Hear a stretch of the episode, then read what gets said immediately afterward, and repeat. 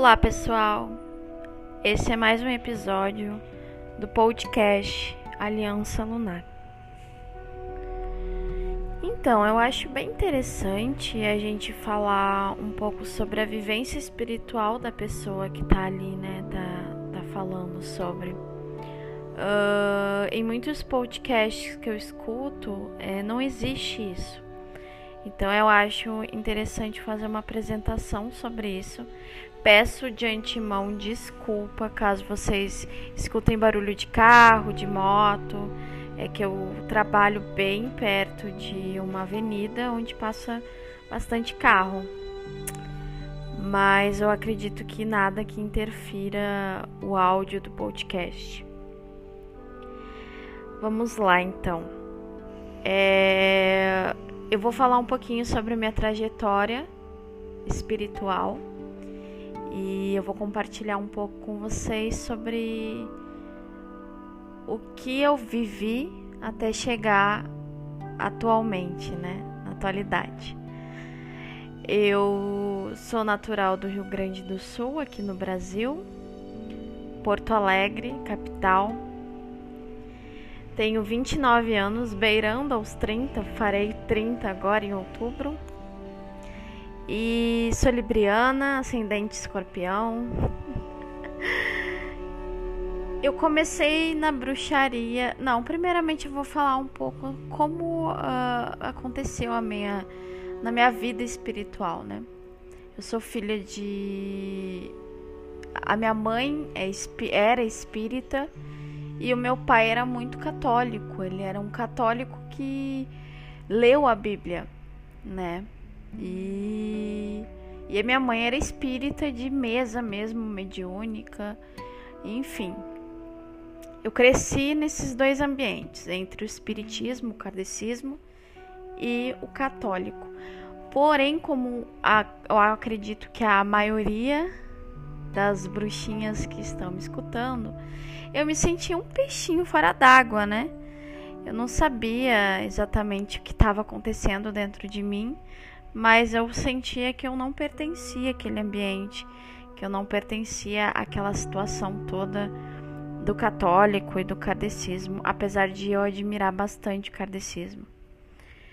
É, mais ou menos quando eu tinha uns 10 anos de idade, eu lembro que na escola onde eu estudava tinha um senhor. Ele morava na frente da escola e todo mundo chamava ele de bruxo.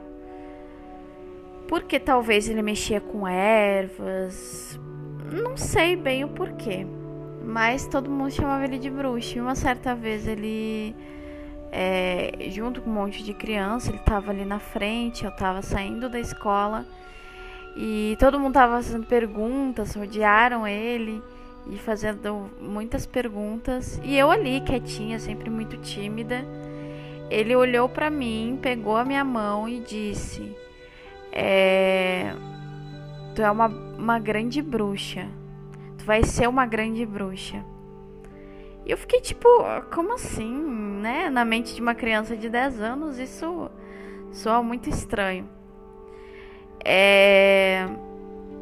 Depois o tempo passou e com 13 anos eu acabei conhecendo uma menina que na época tinha 16, 17 e ela me apresentou o mundo da bruxaria pela primeira vez.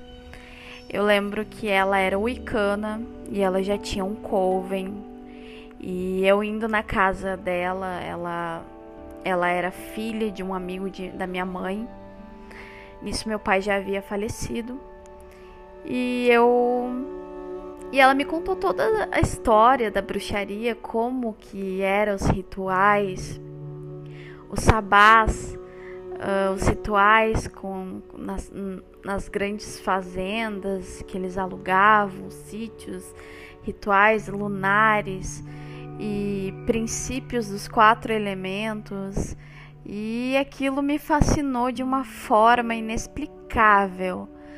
Ela me emprestou então um livro no qual eu não me recordo o autor. Eu lembro que era um, um livro chamado Iniciação à Bruxaria, Porém, eu não me recordo o autor, mas eu rec me recordo da capa dele.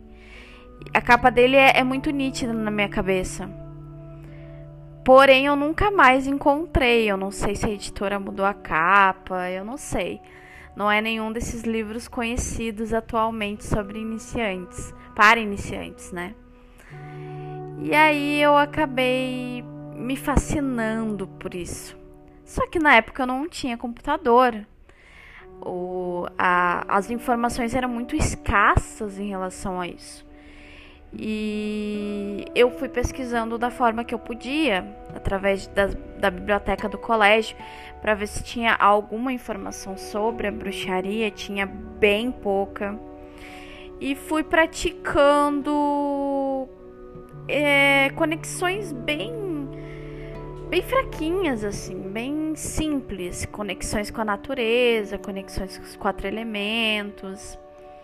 Enfim, Uh, aos 16 anos eu consegui eh, ver a febre da Lan House.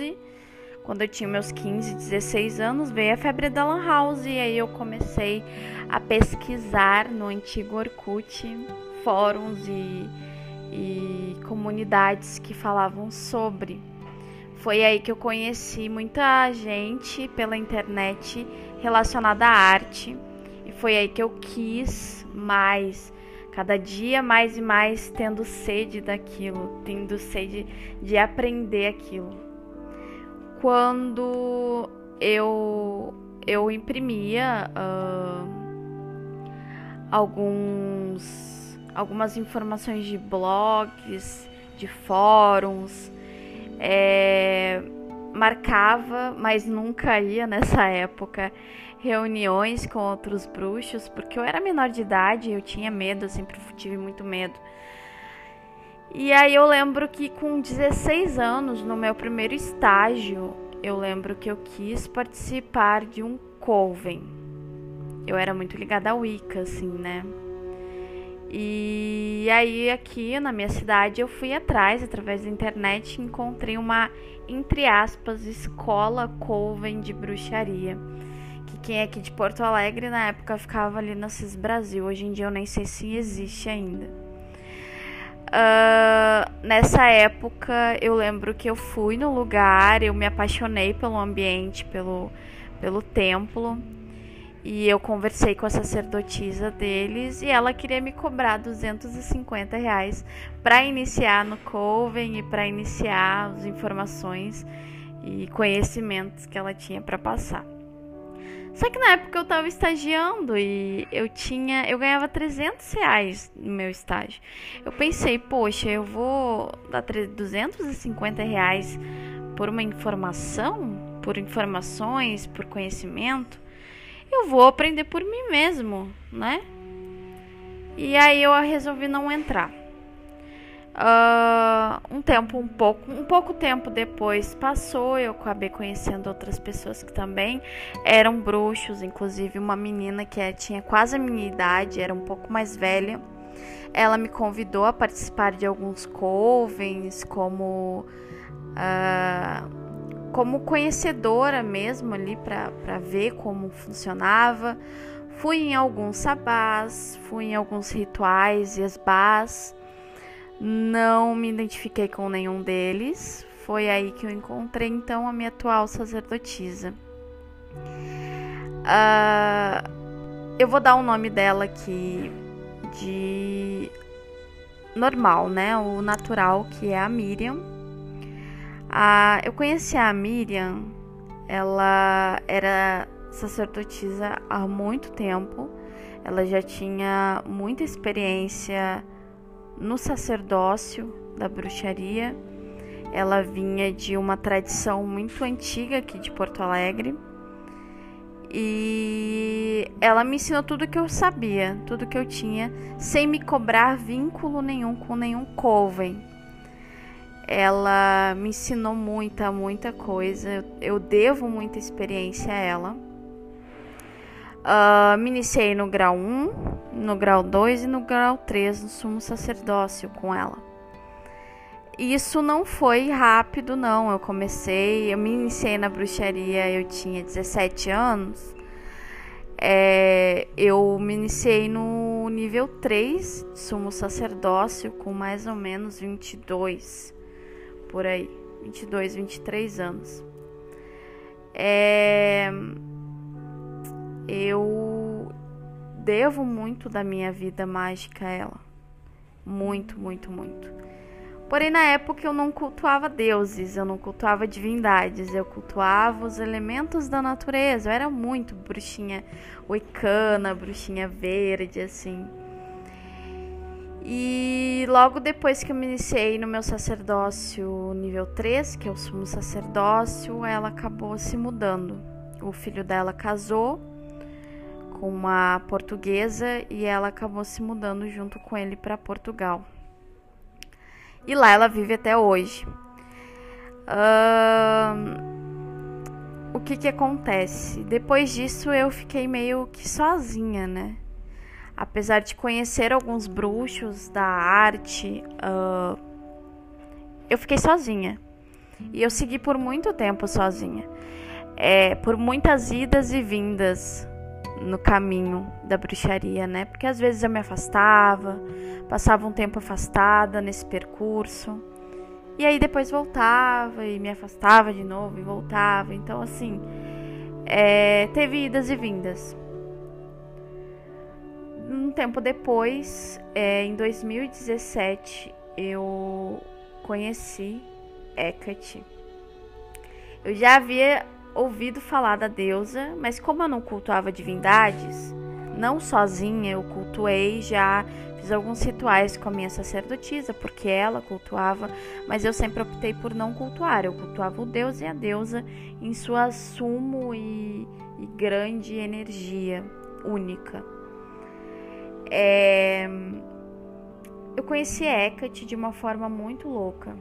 Eu conheci algumas pessoas nesse caminho, nesse meu percurso mágico algumas, alguns covens, uh, algumas atitudes boas, outras nem tanto. E Hecate me trouxe, me fez encarar meu lado sombra de uma forma que eu fugi a minha vida toda. Ela me deu sinais nítidos e claros, mas eu, como uma boa libriana que sou, indecisa, sempre me sentia em dúvida em relação a ela. Será que realmente é Hecate? Será que é realmente a deusa que está me chamando? Era uma dúvida que eu sentia, que eu tinha muito grande.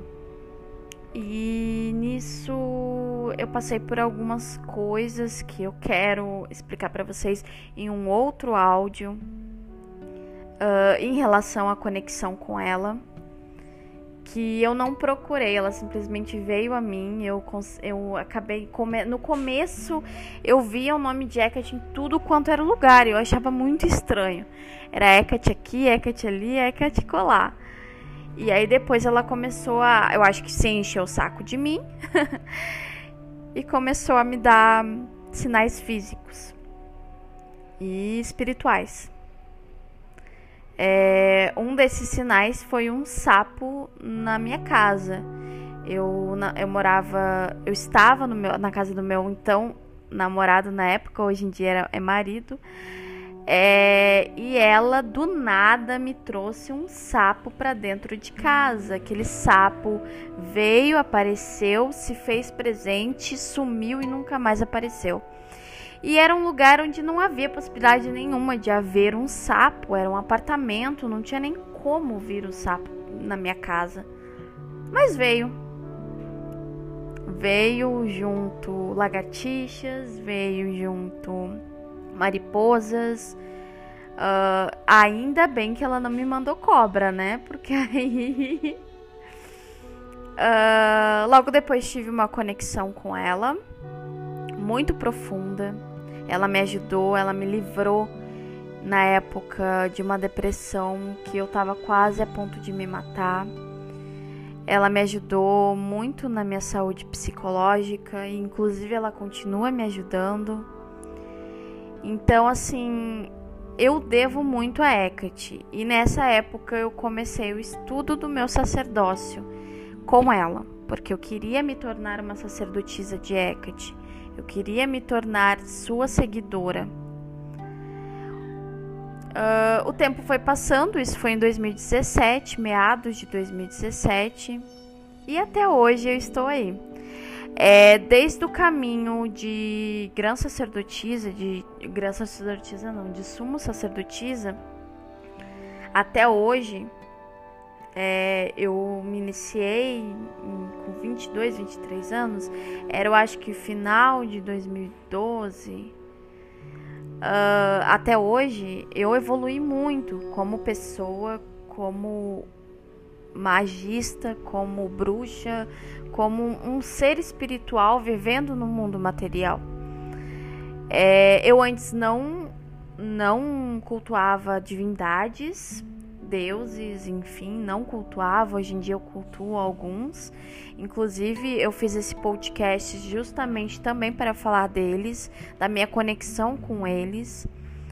E cultuo outras vertentes também da magia. Faço magia voodoo, hoodoo, faço magia. Já adentrei os caminhos da magia do caos, mas vi que não era para mim. É, entre outras vertentes também, já experimentei alguns ritos, alguns deram certo para mim, outros não. Mas o meu, a minha, o meu conhecimento e a minha experiência é realmente a bruxaria natural. É com ela que eu me sirvo e é com ela que eu me, me sinto bem. Hoje em dia eu sou uma bruxa hecatina, cultuo outras divindades como eu falei antes, mas o principal, a principal fonte do meu culto é a energia de Hecate, não adianta. Não adianta eu fugir, não adianta eu me esconder. É com ela que eu me sinto bem, é com ela que eu vou seguir a minha vida, é para ela que eu sirvo a minha vida espiritual. Além como ela é minha deusa mãe, não sei se eu acho que eu não falei aqui antes, mas ela é minha deusa mãe, ela é quem eu sirvo meu sacerdócio e a minha espiritualidade eu devo a ela. É, eu sou oraculista. Uh, nesse percurso aí de sumo sacerdócio, eu não me aventurava com oráculos, eu conhecia a teoria de muitos oráculos, porém eu não me aventurava por não me achar capaz. Esse é mais um, um, uma coisa que Hecate me trouxe, Hecate me fez virar capaz. Às vezes parece que a gente parece crente, né? Falando é que te me trouxe, é que te me fez. Mas realmente quem vivencia a arte e se entrega sabe do que eu tô falando. Ela me trouxe a minha capacidade de acreditar em mim mesma, coisa que antes eu não acreditava. Uh, eu não acreditava no potencial da minha visão, da minha astúcia, da minha intuição do meu espiritual e hoje em dia eu tenho total convicção dele. Trabalhar com Hecate não é trabalhar um, um lado somente sombra, é trabalhar um lado luz também. É encontrar neutralidade dentro da espiritualidade, porque assim como a, a sombra te cega, a luz também te cega. Então é sempre bom a gente ter a, a neutralidade, né? Uh, é isso, pessoal. Esse episódio eu, eu fiz mais para me apresentar e apresentar um pouco do meu caminho espiritual. E nos próximos eu quero trazer algo diferente para vocês. Eu quero trazer embasamentos históricos, é, experiências também uh, com a espiritualidade. E espero que vocês absorvam bastante conteúdo disso. Muito obrigada por me escutar e até o próximo episódio.